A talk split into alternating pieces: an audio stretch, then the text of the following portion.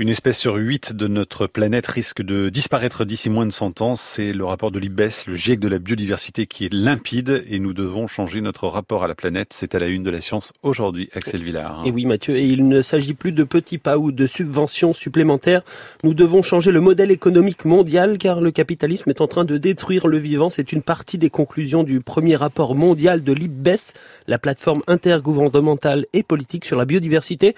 Alors, 145 experts de plus de 50 pays qui viennent de produire un texte après négociation. Il est paru à 13 heures aujourd'hui et il détaille en 1700 pages l'impact de l'homme sur la biodiversité qui va très très mal. Pour en parler, nous recevons Gilles Boeuf. Bonjour. Bonjour. Vous êtes professeur à Sorbonne Université, vous êtes président du conseil scientifique de l'Agence française pour la biodiversité et vous êtes aussi suppléant du directeur de l'IPBES qui est Robert Watson. Alors il y a un seul chiffre qu'on retient partout euh, de ce rapport, hein, c'est ce 1 million d'espèces menacées, la moitié considérée comme mort vivante dans le rapport, hein, quasiment condamnées. J'imagine que vous êtes pas du tout surpris par ces chiffres. Pas du tout, parce que ils ont analysé en fait 15 000 publications scientifiques et quand on est un chercheur qui travaille là-dessus, on les lit avant. Donc effectivement, leur information vient de papiers qu'on a déjà lus. Les travaux qui ont été faits sur les insectes volants, euh, sur l'effondrement des oiseaux dans les territoires agricoles en Europe et ailleurs, ce dramatique résultat de papier australien récemment, il montre que partout dans le monde, partout, partout, les insectes volants qui pourtant étaient réputés indestructibles, ils sont là depuis tellement longtemps, hein, s'en vont à une vitesse aussi inconsidérée. En Allemagne, 75% de ce qui volait a disparu sur 27 ans. Et s'il n'y a plus d'insectes, il n'y a plus d'oiseaux non plus. Hein. On parlait d'écologie tout à l'heure. Donc c'est vrai que c'est très très préoccupant. Et la vraie question, c'est pourquoi, alors qu'on le sait depuis un certain temps, on fait pas grand-chose? Je me rappelle les paroles du président Chirac en 2002 à Johannesburg quand il dit, d'ailleurs des mots suggérés par Nicolas Hulot, je l'ai appris récemment, la maison brûle et regarde ailleurs. Et on s'engage en 2002 à arrêter l'effondrement du vivant pour 2010 l'année que les Nations Unies vont dédier à la biodiversité. À l'époque, j'étais le président du Musée d'histoire naturelle et j'ouvre le débat à l'UNESCO ici à Paris. On constate qu'on n'a pas du tout réussi. Et là, je vois ce que fait l'humain aujourd'hui. Ah, on n'a pas réussi, on reporte les chances à 2020. Alors je dis souvent, est-ce que c'est le dernier mois de, 2019, qui va être dans pas très longtemps, qu'on va réussir quelque chose? Et la vraie question, c'est pourquoi, alors que l'on sait que ça se produit comme ça, on continue, en plus avec une vive accélération? On va bientôt passer à un stade emblématique où plus d'espèces seront menacées d'extinction que celles qu'on connaît réellement. Combien est-ce qu'on en connaît euh, sur la planète? 2,4 millions. Mais tout, on hein. se rapproche. On parle tout, bactéries, protistes, hein, ces grosses cellules à noyau que sont les microalgues de l'océan et les levures. Hein, et sans levures, on n'a pas de pain, on n'a pas de vin. Hein. Les, champignons, les champignons, les animaux et les plantes. Tout ça, c'est à peu près ça. L'humain dedans, bien évidemment. Et c'est vrai qu'aujourd'hui, on estime, allez, moi je dirais beaucoup plus que 18, je pense qu'on peut aller à 20 millions. On fait du séquençage massif de fragments d'océans ou de sols de forêt tropicale. On en connaît 10-12%. Quand vous parlez d'effondrement, est-ce que vous parlez de la taille des populations ou du nombre d'espèces? Non, je parle de la taille des populations. Aujourd'hui, c'est vrai que on me pose souvent la question qu'est-ce que tu connais de disparus en Europe euh, depuis 40 ans? Un invertébré marin, moi qui suis un marin, qui s'appelle Corambé batava, qui est une petite porcelaine, un petit coquillage, qui ne vivait qu'en Hollande. Il y a 50 ans, il y avait des beaux rochers comme sur les côtes de Bretagne. Vous allez la chercher aujourd'hui sur des champs avec des vaches. Donc Corambé batava s'est éteinte dans l'indifférence générale. On a très peu d'exemples comme ça, puisque ça bouge en fait. On voit des espèces par contre qui disparaissent de France. Hein. Mhm. Le traquet que connaît bien mon ami, il est parti mais il est toujours en Afrique du Nord. Et puis C'est François Moutou, votre ami à oui, droite, hein, parce que les auditeurs le voient pas. C'est François, c'est vrai. Très juste, très bonne remarque. Et c'est vrai qu'aujourd'hui, ce qui aussi on observe beaucoup, qui est très important, c'est une dramatique réduction des aires de répartition de ces animaux. Le guépard était euh, tout à fait en Asie et en Afrique. Il doit rester, je sais pas, les 50 guépards en Iran aujourd'hui, et tout ce qui reste en Asie. Même pas, oui. Même pas Alors, 50. Oui, Gilles Boeuf, d'ailleurs, vous en parlez, l'une des grandes nouveautés euh, de ce rapport, c'est l'hiérarchisation des, des, des causes, en tout cas des facteurs qui impactent cette biodiversité.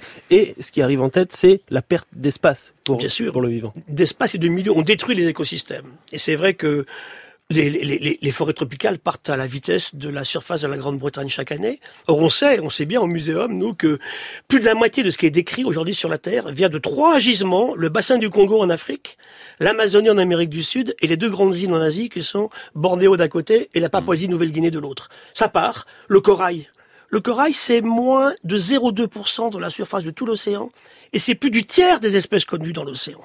Donc ça, effectivement, amène à des résultats que nous vivons aujourd'hui, et ça, c'est très très préoccupant. On détruit ces milieux naturels, on les contamine horriblement.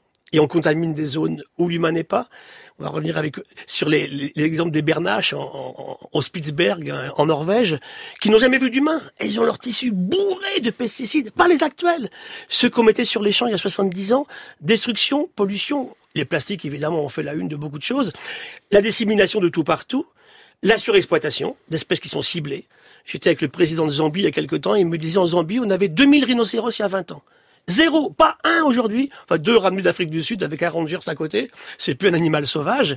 Et enfin, le climat qui change, bien sûr, qui arrange pas les choses. On va écouter rapidement une interview de Robert Watson, qui est le président de l'IBES. C'était en mars dernier et on lui demandait comment allier protection de la nature et économie, justement. La nature est un atout majeur que nous possédons et que nous devons gérer de manière durable. Et si nous la gérons de manière durable, elle aidera notre croissance économique à créer des emplois. Et donc la question est de savoir dans quelle mesure une société capitaliste est compatible avec la nature? Gilles j'imagine que cette question du capitalisme, elle est abordée et elle est dans le rapport directement. Bien entendu. Le capitalisme, en fait, non encadré. Vous savez, il y avait un célèbre capitaliste norvégien qui disait en 2002 le communisme soviétisme s'est effondré parce qu'il ne tenait pas compte des réalités des lois du marché. Marché qu'il faudrait aussi encadrer, on est bien d'accord. Il rajoutait le capitalisme non encadré s'effondrera à cause de la non prise en compte des arguments écologiques. On est en plein là-dedans. Alors, de quel capitalisme parle-t-on? Est-ce qu'on peut réconcilier économie et écologie? C'est une question qu'on me pose en permanence. Quel type d'économie? Ce que je dirais clairement pour moi, là où le bas blesse aujourd'hui, c'est qu'on ne peut plus supporter, et je vais être un peu solennel dans mes propos, une économie actuelle suicidaire qui consiste à faire du profit en détruisant la nature et le vivant, en la surexploitant. Il faut qu'on sorte de ça.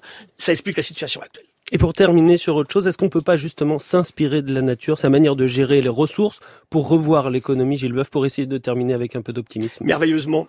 On a fait un petit livre avec euh, Thierry Marx, que j'aime beaucoup, grand chef cuisinier, il y a quelques mois, qui s'appelle Ode à la libellule.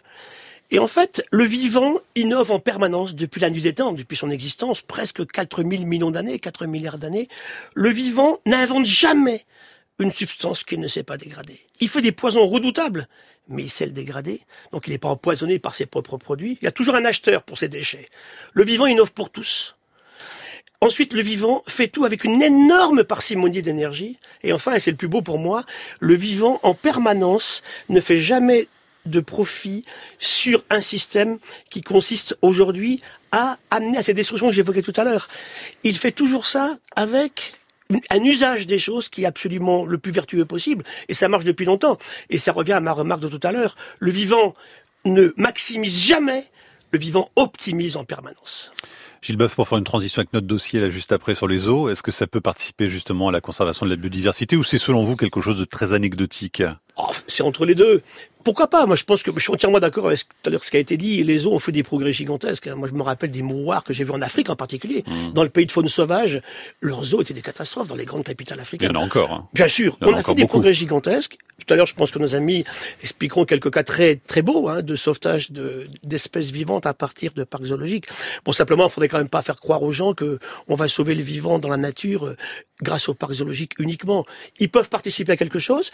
Et moi, je terminerai sur une histoire de petit garçon quand moi j'étais pas parisien et quand ma tante m'amenait voir ces animaux aux eaux, j'étais émerveillé. J'avais jamais vu de girafe. Et la première fois où j'avais dû voir 4 ans, je vois une girafe. Comment la nature a-t-il pu inventer un tel truc? Mm. Et ça a participé certainement à la passion qu'est la mienne aujourd'hui. Sauf que est-ce qu'il est normal de voir une girafe à Paris, euh, Gilles Boeuf Bah vous savez, la première était venue à pied de Marseille bah oui, toute seule. roi de France. toute seule.